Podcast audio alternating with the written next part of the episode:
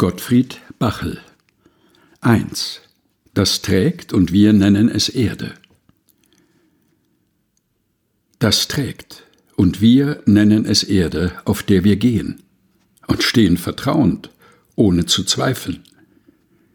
Essen und Trinken ist Erde, der gastliche Stern, der Tisch, an dem satt werden Schakale und Menschen. Erde heißt der Ort für Samen und Wurzeln, die immer schwangere Mutter Erde, in der wir graben und holen das Brauchbare gut herauf in die menschliche Werkstatt.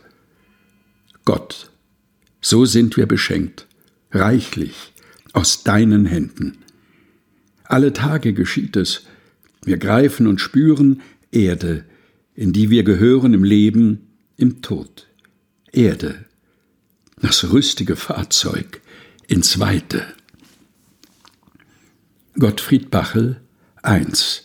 Das trägt und wir nennen es Erde. Gelesen von Helga Heinold.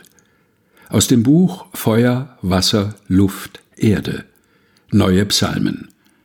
Erschienen im Tirolia Verlag Innsbruck, Wien.